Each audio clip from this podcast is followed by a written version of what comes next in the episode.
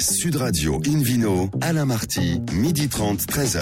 Bonjour à toutes et à tous, ravi de vous retrouver pour ce rendez-vous dominical d'Invino Sud Radio. Nous sommes délocalisés chez le caviste Nicolas à Paris, au 31 Place de la Madeleine. Je rappelle que vous écoutez Sud Radio dans la capitale sur 99.9 et qu'on peut se retrouver sur notre page Facebook Invino. Aujourd'hui, un menu qui prêche, comme d'habitude, la consommation modérée et responsable, avec notamment la réponse à une très grande question. Peut-on se fier au jugement du site Vivino? On en parlera tout à l'heure avec David Cobol de l'appellation Côte du Forêt. Nous sommes dans le centre-Loire et puis le Ville Quiz pour gagner le livre Un autorise des spiritueux en France et dans le monde aux éditions Erol en jouant sur invinoradio.tv. À mes côtés, comme chaque dimanche, Philippe Orbach, président de l'Union de la sommellerie française. Bonjour Philippe. Bonjour Alain. Alors aujourd'hui, pour commencer cette émission, Invino Sud Radio accueille Jean-Baptiste Gessium, propriétaire de la maison de négoce du même nom. Bonjour Jean-Baptiste. Bonjour. Bon, dites-nous, vous êtes tout jeune là, vous avez passé la trentaine de vendanges ou pas encore? Euh, ouais, tout juste, tout juste. euh, Tout juste quoi. hein non. Alors vous êtes tout jeune, tout juste, et pourtant, euh, dans l'histoire, votre famille a acheté en 1830 la propriété du marquis de, de Saint-Innocent. Racontez-nous. Oui, tout à fait. Donc, euh, la famille existe, donc elle s'est installée à Centenay en 1830. Donc, euh, je suis alors euh, aujourd'hui la sixième génération à faire du vin. Donc, je travaille euh, avec mon père et je travaille avec mon oncle, donc on- ensemble. Euh, la famille a toujours, euh, on dire, travaillé sur Centenay et surtout sur les gravières, on dire les, Oui. emblématique de la famille. Et pour certaines raisons, on va dire, mon grand-père a vendu en 2006. Oui, vous avez vendu le domaine, et après vous êtes parti travailler en famille, toujours en famille, hein, sur la côte chalonnaise, c'est ça? C'est ça, tout à fait. Donc, en côte chalonnaise où j'ai pris la direction donc euh, du domaine Chanzy, D'accord. mes, mes armes pendant six ans et arrivé donc à, au- du haut de mes 30 ans et puis la mort de mon grand-père depuis maintenant deux ans et demi, euh, j'avais fait la promesse de continuer l'histoire de la famille et donc Et vous avez recréé ex nihilo donc un- cette maison de négoce. Euh, alors racontez-nous donc là, c'est- elle, elle est toute récente. hein, vous l'avez créée quand là, votre, votre société? Euh, la société a été créée donc euh, l'été dernier officiellement. Donc là, on sort euh, le deuxième millésime. Donc Oui. on a pu unifier en déporté sur sur Beaune dans une cuverie dès 2018 et donc mai 2019 qui ont été D'accord. rapatriés donc au Centenay cet hiver. Et on a fait les premières mises en bouteille fin février. Oh, C'est le début d'une belle aventure, Jean-Baptiste. Dites-nous, vous avez acheté des vignes, vous achetez des raisins, comment ça se passe? Alors, bah, le plus simple pour se lancer, donc du, du haut de mes 30 ans, comme je suis jeune, c'était donc de repartir sur un, un négoce de vinification, donc ce que faisait ma famille, ma famille historiquement avec mon arrière-arrière-grand-père. Et l'idée, c'est que d'ici 5-6 ans, une fois que la société sera bien lancée, c'est de reprendre des parcelles sur Centenay pour, euh, pour refaire un petit domaine à côté. Pour refaire un petit domaine. Philippe Forbach, cette notion d'élevage, euh, elle est propre à la Bourgogne. D'abord, qu'est-ce que c'est que l'élevage? Et ensuite, est-ce que c'est propre à la Bourgogne? Alors la notion d'élevage, c'est que ça consiste effectivement à faire vieillir le vin, le, fa- le faire vieillir suffisamment pour pouvoir lui donner une, ben, une patine particulière. Qu'on élève un peu comme un enfant finalement. On le, on le, on le guide vers, euh, vers une maturité euh, et avant de le mettre en bouteille et ensuite sur le marché. Il peut y avoir la phase d'élevage d'ailleurs en, en fût, dans les caves, en tonneaux, et puis après une phase d'élevage en bouteille aussi. Ça D'accord. faire partie également, bien entendu, de l'élevage avant la mise en marché. Après, euh, c'est pas spécifique à la Bourgogne, on peut le faire ailleurs, mais c'est vrai qu'il y a cette notion de négociant éleveur, c'est le terme qu'on utilise, qui est assez spécifique à la Bourgogne, parce qu'il y a cette tradition d'achat de raisins, voire d'achat de vin, de l'eau de vin qui sont négociés et qui permettent effectivement non seulement aux négoces de vivre par l'approvisionnement, mais aussi bien sûr aux vignerons de vendre une partie de leur récolte pour pouvoir effectivement C'est bon pour la faire trésorerie. la. Eh oui, exactement. Jean-Baptiste, il paraît que vous vinifiez en musique Oui, tout à fait. Euh, ça, c'est une technique qu'a qui a mis en place mon continu, où on va dire on est quasiment sur la sur la biodynamie euh, en cave. On va dire on utilise une technique qui avait été euh, mise en évidence par un physicien qui s'appelle euh, Joel euh, Steiner, qui sont les protéodiques de la musique du vivant. Et donc ça consiste en gros à synchroniser le, vin avec la musique. Donc on utilise du, classique, donc Mozart et la musique. De- que le, le rap, ça marche pas, le rap? Ça marche pas. Donc euh, Ça énerve le vin? vraiment le classique. Et donc il y avait deux compositeurs suite aux études qui ont été faites par mon père, un ami médecin, donc, qui était Mozart et Bach. Et celle qui marchait le mieux, c'était Mozart avec la petite musique de nuit, parce que Mozart a composé ses musiques en étant enfant, et la fréquence cardiaque d'un enfant est, correspond mieux au vin que celle d'un adulte pour, euh, pour le travail. Et alors ça, qu'est-ce que ça apporte au vin, là, cette, cette musique de, de Bach? Donc euh, Mozart. Ou de Mozart. Mozart, oui. Euh, bah, la musique, on va dire, c'est, on la travaille vraiment que pour les deux fermentations, donc euh, la- l'alcoolique et la mélolactique. Donc c'est là où sont les deux périodes où le, le vin est ouvert et réceptif donc euh, à la musique. Donc on travaille sur les acides aminés. Donc on fait chaque acide aminé correspond à une note de musique et euh, on a travaillé donc pour euh, pour accorder donc le, le vin avec la musique. Donc c'est cette musique de extraordinaire ça. Et si Philippe Orbach vient dans vos, dans vos caves là, il chante, ça marche aussi ou alors c'est c'est- c'est uniquement euh, ça a une Non, influence après, sur le vin ou pas là? on s'est dit peut-être qu'à terme, pourquoi pas composer une musique euh, qui corresponde parfaitement à, à- à l'ambiance de la cave et à notre façon de travailler. C'est une bonne que, idée ça. C'est une bonne idée. Ça joue sur les vibrations finalement. C'est Voilà, l'émotion, les vibrations. Mais j'avais une question donc euh, la- Je- Moz- Jean-Baptiste, ouais. Mozart finalement c'est c'est pour la nuit parce que c'est la petite musique de nuit. Mais dans la journée vous mettez quoi comme musique? Hein, la, la musique tourne, on va dire vraiment euh, 24 heures sur 24 répé- Ouais. et en répétition euh, que pour on va dire ce, on va dire ces mois de, de fermentation. Et après, on va dire vous venez à cette période dans la cave, la musique tourne pas. Et, Eh oui, eh oui. Vraiment, Eh oui. Bon, bah, en tout cas, ça c'est étonnant. Et il y a d'autres vignerons en Bourgogne, Jean-Baptiste, ou, euh, ou dans d'autres régions de France ou du monde, qui utilisent la, la musique pour, euh, pour Ouais. j'allais améliorer, pour ouvrir, faire éclore leur vin en tout cas? Ouais, il y a d'autres viticulteurs qui l'utilisent. Alors, dans notre technique, euh, peut-être pas forcément, je- j'en sais pas plus. Il y en a qui l'utilisent aussi sur la vigne, parce que ça marche très bien, et sur les plantes, la musique marche très bien. On nous a approché deux, trois fois pour, pour mettre en, en collaboration euh, nos, nos, tra- nos travaux différents sur la vigne et le vin. Mais non, je pense qu'on est vraiment les seuls à travailler sur, sur cette méthode-là. Après, bon, il y a peut-être d'autres approches avec la musique que Oui. Vous êtes, vous êtes mélomane, vous, ou alors ça vous ennuie quand euh, quand il y a du Mozart partout? Non, non, je, je suis pas forcément mélomane. Je sors d'une famille de musiciens, parce que Ouais. mon grand est musicien professionnel. Qu'est-ce qu'il jouait comme instrument, euh, papy? Papy était euh, meilleur acc- accordéoniste et saxophoniste de Ah France oui, ah, c'est beau ça. C'est. Alors dites-nous, Jean-Baptiste, euh, du côté de Centenay, vous êtes un amoureux de, cette, euh, de ce beau terroir, de cette belle appellation, et c'est vrai que les vins sont, sont magnifiques, surtout en, en rouge, on va dire. Euh, vous avez des, des premiers crus, vous avez aussi des grands crus là-bas ou pas du tout? Alors Centenay, il n'y a pas de, de grand cru, donc euh, on a, on a sur Centenay, nous sur la carte du domaine, on a deux, un village en blanc et le Centenay Gravière en blanc. D'accord. Après, on a un Centenay village en rouge et un Centenay Claudio village, qui est une belle exposition de Centenay qu'on a qu'on a sorti. Et après, on a trois premiers crus, donc avec euh, Clos Rousseau, le Passe-Temps et le Gravière, qui est l'histoire de la famille. Un peu la, la star. Philippe Forbach, expliquez-nous un peu cette histoire de, de premier cru, de grand cru euh, en Bourgogne, parce qu'on on a compris des choses en écoutant régulièrement une vidéo sur radio. En Bourgogne, ça se passe pareil, c'est différent? Alors, il y, a- il y a une structure pyramidale de hiérarchisation avec à la base les appellations régionales hein, ou semi-régionales, après les appellations communales, après les premiers crus et après les grands crus. Les grands crus, ça représente un pourcentage extrêmement limité. C'est le meilleur coteau à la fois qualitatif et historique. D'accord. Il a fallu aussi être là au bon moment et que les planètes s'alignent pour avoir des grands crus. Euh, et les Gravières, par exemple, c'est un premier cru de, de grande qualité. Souvent, c'est les mi-pentes pour avoir suffisamment de, de- de- de- d'abord une belle exposition et ensuite euh, du ruissellement, de l'eau sans trop, sans stagner, sans que le sol soit trop fertile, comme on peut avoir dans la plaine alluvionnaire de la partie basse, qui est plutôt euh, là ouverte plutôt l'appellation communale, voire semi-régionale. Euh, moi, j'ai- je voudrais juste dire un petit mot sur la gamme que j'ai goûtée récemment, Oui. euh, et notamment de 2018, parce que j'ai goûté à la fois le, le centenaire blanc, le centenaire rouge, les, les premiers crus. Le centenaire blanc, c'est très faible, non, en pourcentage C'est assez rare, mais c'est vraiment, c'est vraiment très très bon. C'est bien sûr de- des chardonnays extrêmement bien travaillés. Euh, J'ai beaucoup aimé également, d'ailleurs, euh, Jean-Baptiste, le pommard et le volnay, d'ailleurs aussi. hein. les frémiers, notamment, dans le millésime 2018, se, se, se, se goûtaient remarquablement bien. Ce qui est quand même juste incroyable, c'est que on a déjà du plaisir à goûter ces vins alors, qu'ils que c'est un sont très jeunes et que la mise en bouteille a eu lieu il y a quelques mois.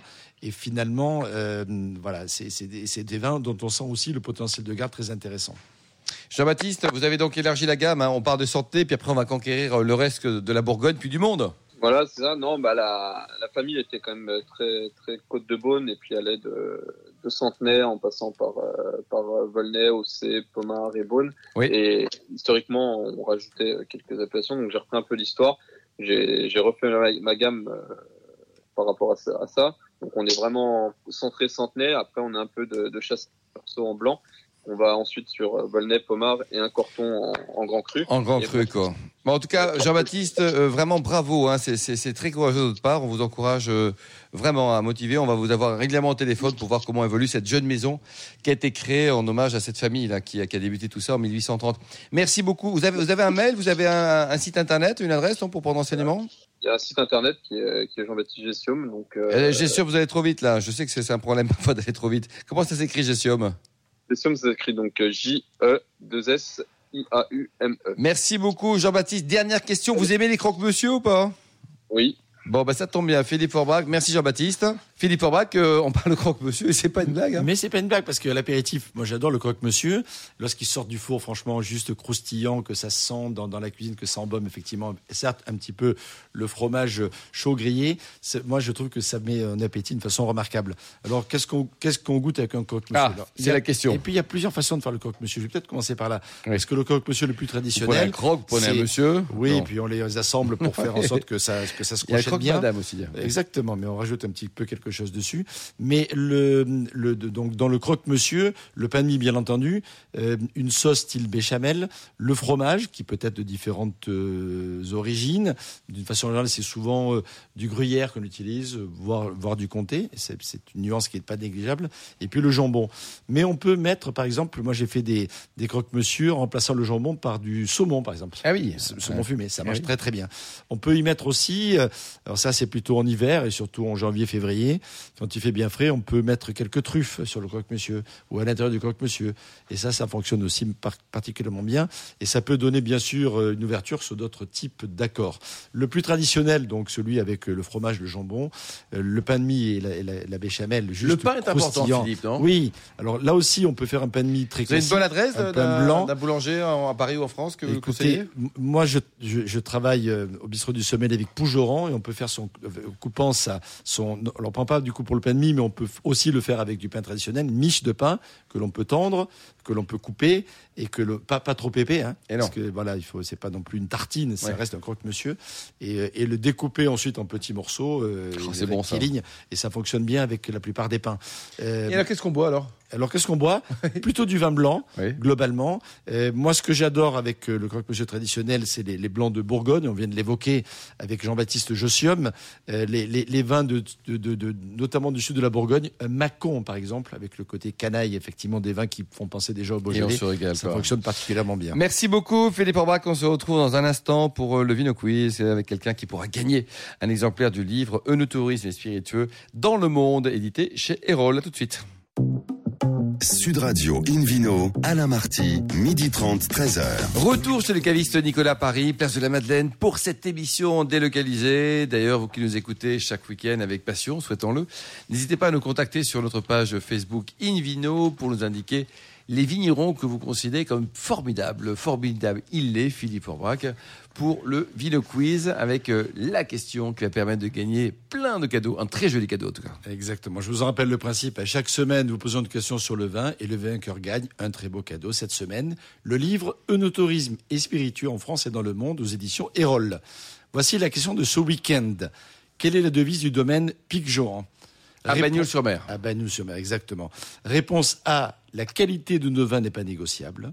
Réponse B, qui sait déguster ne boit plus jamais de vin mais goûte ses secrets. Et réponse C, il y a plus de philosophie dans une bouteille de vin que dans tous les livres. Hein, c'est A, beau tout B ça ou C, exactement. Exactement. Pour répondre et gagner, on vous le souhaite, le livre Eunotourisme et spiritueux en français dans le monde, aux éditions Erol. Rendez-vous toute la semaine sur le site invinoradio.tv, rubrique Vino Quiz, et on vous souhaite d'être tiré au sort parmi les nombreuses bonnes réponses. Merci beaucoup Philippe Orbach. Invino Sud Radio accueille maintenant David Cobol, notre ami David Cobol, euh, qui est le cofondateur, comme vous le savez, de l'Académie des vins et spiritueux, pour nous parler d'un carton rouge. Alors c'est normal à bord de, de Parlons Vrai, de la radio, du rugby, mon cher David. Cette semaine-là, euh, vous n'êtes pas content. Ben, je suis euh, perplexe et, finalement pas content. Euh, Il y a un site qui s'appelle un agglomérateur, c'est-à-dire qu'il regroupe les avis de, de- d'amateurs de vin ou de consommateurs de vin, et ensuite en donnant certaines informations sur les vins qu'ils vendent d'ailleurs. C'est un site vendeur. Ce site s'appelle Vivino. Il été fondé en 2010 à, Copenhague, en Danemark, par deux personnes, et maintenant son siège est à New York. Il a des des variations dans différents pays. Il y a une version française qui existe. Euh, donc on trouve de l'information un peu assez succincte sur les vins, parfois vraies, parfois fausses d'ailleurs. Je vais faire une illustration de ça.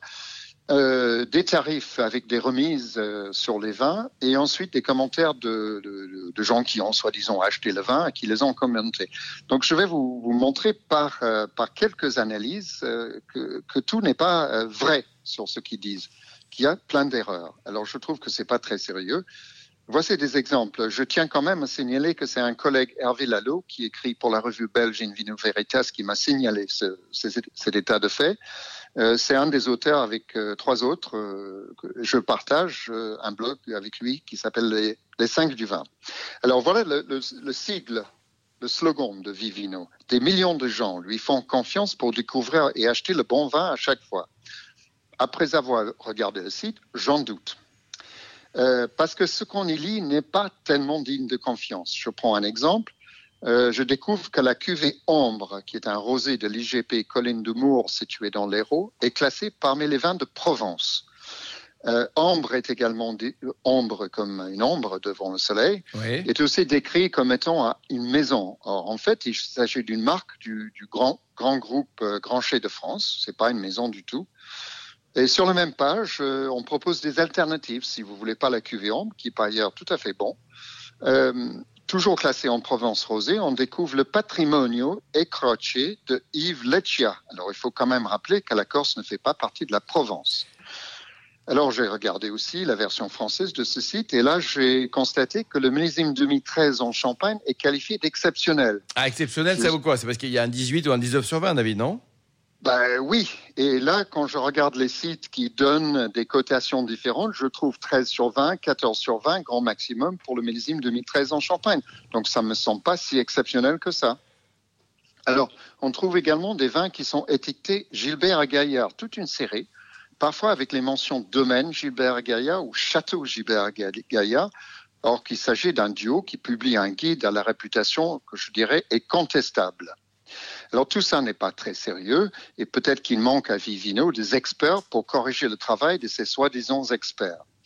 Et quant aux commentaires des clients, il y a aussi de quoi faire rire hein, et rire jaune parce que certains ont trouvé le soi-disant vin de Provence ombre excellent, d'autres moyens, un autre disgusting, c'est-à-dire dégoûtant. Oui. Et certains ont décrit un vin comme étant fruité et save, soif, d'autres un vin pétillant, un vin aigre ou amer. Donc au, au, moins on a le choix. Au, moins on a le choix. On a, on a le choix. Donc ouais. vous, vous, aimez tout ça, vous achetez. en cocktail. Donc je trouve que là, euh, là c'est bon, c'est pas très sérieux ça, David. Hein, c'est pas très sérieux ça. C'est pas euh... sérieux du tout, non. Ouais, ouais. Euh, non, nous ça nous fait un peu sourire au rire, mais imaginez un néophyte qui fait confiance à ce site. Euh, c'est pas où il va, c'est n'importe quoi, quoi, Oui, c'est vrai, David. Bon, carton bah, rouge. Pour, carton rouge, bien été. Euh, mon cher David, il y a aussi, il faut quand même le dire, il y a d'autres sites sérieux qui existent. Hein. Il n'y a, a, pas bien que sûr des, qu'il y a des, Bien sûr qu'il y a des sites tout à fait sérieux, on peut, on peut en nommer certains. Euh, il y en a plein de sérieux, mais ça, ce n'est pas sérieux. Ouais, pas sérieux que, ça voilà, méritait d'être souligné. Merci oui. David, ne changez rien, gardez votre franc-parler, votre parler vrai. Euh, une vidéo sur radio, maintenant c'est pour Philippe Forbrac, mm -hmm. hein, qui est notamment propriétaire d'un très bon restaurant, m'a-on dit, hein, le, bistrot du sommelier à Paris, boulevard Haussmann, pour nous parler d'une appellation Côte du Forez. Alors, c'est dans quelle région ça, David parce que, euh, Philippe? Parce qu'on a cherché, on a cherché. Alors, on l'a trouvé, mais il fallait le trouver quand même, non? C'est vrai, c'est pas évident. Pas... Mais après avoir euh, évoqué le carton rouge et l'univers rugbystique, là, je parlais d'un. C'est balle au centre. C'est balle au centre. Là. Oui, mais surtout d'un ah, carton vert. Et exactement. Et d'un carton vert, parce que c'est effectivement une région très célèbre pour ses verres, et notamment les verres de Saint-Étienne, puisqu'on ah, est dans sûr. le pays stéphanois et on est plutôt sur le ballon Qui c'est les meilleurs. Eh oui, eh oui, Exactement. La, la, fameuse épopée dans les années 70 de, de, nos amis du Chaudron. Ouais, chaudron effectivement. Dans le Côte du Forêt, Forêt, ça s'écrit, mais ça se prononce plutôt Forêt. Forêt. On est dans la Loire, euh, donc on est dans une des extrémités de la Loire, pas loin de, de Saint-Étienne, à côté de Montbrison, célèbre également pour sa tome. Ah oui, sa tome, le, le, fameux bleu, bleu de Montbrison. C'est une région euh, qui est euh, donc euh, vraiment l'extrémité de, de, la vallée de la Loire, de, dans ce, de ce côté de la France, donc l'extrémité est de la vallée de la Loire, et même sud-est de la vallée de la Loire. Et c'est une région qui bénéficie d'une géologie particulière puisqu'on est dans le prolongement sud finalement du, du, du bassin euh, massif central, de ce bassin volcanique Eh oui. particulier. Clermont-Ferrand n'est pas très loin. hein. Exactement, c'est pas très très loin. Et surtout, la géologie est assez proche de ça. Et d'ailleurs, avec David, nous sommes allés goûter au mois de janvier des, des vins, effectivement, le premier salon des vins volcaniques, Ah oui. David. Et depuis, il ne met que des cartons rouges, David. Il a le feu, il a le feu. c'était très intéressant en tout cas de, de- de constater ce que pouvait apporter en termes de goût, hein, avec ces notes un peu fumées, épicées, particulières, euh, ces, ces- ces- ces géologies particulières. C'est le cas ici dans cette, dans cette appellation située donc et abritée par les monts du Forêt. Ça s'étend sur 17 communes, cette appellation, autour de Boine sur Lignon, qui est la commune principale, avec un climat plutôt de type euh, semi-continental. On y produit quoi? Ben, Des vins rouges et rosés, issus euh, finalement, c'est pas trop tracassé en termes de cépage, parce qu'on a dit on va prendre un cépage, on va voir ce que Un ça seul. donne. Et là-bas, le cépage roi, eh bien, c'est le gamay. Ah oui. Le gamay noir à jus blanc, le même gamay qu'on trouve effectivement dans les monts du Beaujolais, dans les monts du Lyonnais, dans les côtes Et il rouennaises. se plaît là-bas. Hein Tout, voilà, tout, tout ce chapelet d'appellations. Effectivement, c'est plutôt, c'est plutôt une bonne chose que le gamay sur, sur ces sols volcaniques, qu'ils soient granitiques, basaltiques, euh, de, enfin, de, de pierre ponce, plein, plein de, de typologies différentes, avec des nuances que l'on peut imaginer par rapport effectivement à ces différentes, euh, ces différentes déclinaisons. Alors, les, les- les- les vins produits sont, euh, pour les rosés, des vins qui sont plutôt tendres, fruités, légèrement acidulés. Le climat semi-continental permet d'avoir malgré tout des, des soirées relativement fraîches Oui. euh, et donc de, de- de garder un peu de réserve de fraîcheur sur, sur, sur ce cépage. Et donc, du coup, on a des vins qui sont euh, assez, plutôt à bord jeune, relativement désaltérants, euh, avec une petite pointe légèrement végétale. C'est pas, c'est pas violent, mais c'est quand même intéressant pour montrer justement un peu cette fraîcheur. Cette, cette touche un peu qui peut rappeler un peu la tomate, la tomate, par exemple, que l'on peut trouver en complément des fruits traditionnels, parce que quand on évoque euh, le raisin, on pense pas nécessairement à la tomate. Mais Non, pourtant, pas forcément. Dans, dans le vin, on peut avoir ces notes effectivement de, Sauf dans le de- Gers de- où David Cobol officie avec son de- jardin. Voilà. Alors, alors Philippe, euh, mon cher Philippe, je vous signale que j'ai plein de tomates qui sont encore très vertes, donc ça, ça va porter Voilà. encore plus. Est-ce que vous avez du poivron, David, aussi dans votre jardin dans le Gers Euh, J'ai un peu de poivron, oui, oui. Ouais, Bon, ouais. très bien. On revient sur les, sur les côtes du Forêt. Exactement. Donc, euh, et, euh, donc cette fraîcheur, elle, elle est extrêmement intéressante, et notamment en cette saison où les beaux jours nous amènent à goûter, euh, par exemple, des, des salades composées, euh, des, des, des- des poissons grillés, ou des voilà une, variété de cuisine relativement simple, plutôt végétale et plutôt plutôt estivale, je veux dire Ah, également. bon, on y est, ça y est. hein. Exactement, en plein. Et donc, du coup, ces, ces rosés sont, sont, sont, sont les bienvenus. Et aussi, un, un autre avantage considérable, non seulement il ne faut pas les attendre pendant euh, de nombreuses années, mais en plus, ils sont très accessibles en Ça matière de cher. prix. Combien ça coûte, Parce Philippe qu'on est près, entre hein 5 et 10 euros quasiment Oui, la, bouteille, ce qui est presque dommage pour les producteurs notamment. Oui, ça mériterait un peu Parce plus que cher. ça mérite Ouais. un peu plus. Euh, les, les rouges sont plutôt des, des vins donc euh, qui, qui, euh, qui, qui se gardent bien, notamment lorsqu'ils sont, je viens de le dire, issus de coteaux avec une belle concentration. Et du coup, ça donne là aussi des vins d'ab- d'abord d'un d'un bon rapport qualité-prix, même si certaines cuvées, effectivement, dont je parle, sont plutôt des vins entre 15 et 20 euros. Ouais. Mais c'est tout à fait justifié. Et là, on peut rentrer dans justement ce qui peut faire l'originalité de cette appellation, c'est-à-dire des vins accessibles, originaux et qui peuvent se garder aussi. Et donc, lorsque l'on passe le pas d'une dizaine d'années, et, c'est, ça paraît beaucoup pour un gamin de ce coin-là, mais Ouais. j'ai eu l'occasion d'en goûter et, là- et on est récompensé justement par la patience parce que ça pinote légèrement, on a, on a C'est bon, plus d'élégance, on a la suavité. On a du le degré côté d'alcool, naturellement. Bon, Aujourd'hui, de toute façon, la plupart des Ouais, endroits, qu'en France, on est autour de 13 en moyenne. si D'accord. on veut. ça, va être ça un petit, un petit peu l'idée. Euh, c'est une appellation qui, qui, qui a eu euh, vraiment son heure de gloire à certaines époques parce que le, le- le- le côté euh, historique euh, est très ancien. Et par exemple, en 1883, on recensait à peu près 5000 hectares de vignes Ce qui est énorme. ce qui est énorme. Euh, et aujourd'hui, c'est quelques, c'est, c'est, c'est- voilà, c'est, c'est Il bien, y a, bien il y a quoi, une vingtaine de producteurs, non Il y a- Oui, à peu près. Euh, et, euh, et, et surtout, la, la surface est beaucoup plus réduite puisque c'est quelques Oui. centaines d'hectares simplement aujourd'hui. En vignerons, 1953, peut-être ils ont obtenu l'appellation au VDQS et ils sont maintenant haussés depuis 2000. Alors, parmi les, les grands, les grands vignerons, Gilles Bonnefoy, par exemple, avec notamment Mémoire de Badonne, une très belle, une très belle cuvée. Odile Verdier, euh, Jackie Logel également. euh, voilà, et, et Mondon, pardon. Mondon et Demeure qui sont effectivement. Allez, il faut aller les voir pendant ces vacances. De cette appellation. Merci beaucoup Philippe Orbach. Merci également à vous, David Cobold, Jean-Baptiste Gessium, ainsi qu'aux millions d'amateurs de vin qui nous écoutent chaque semaine. Chaque semaine, c'est la seule émission, je le rappelle, sur le vin à la radio en France. Un clin d'œil à Angéline et Émilie qui ont préparé cette émission, ainsi qu'à Sébastien pour la partie technique.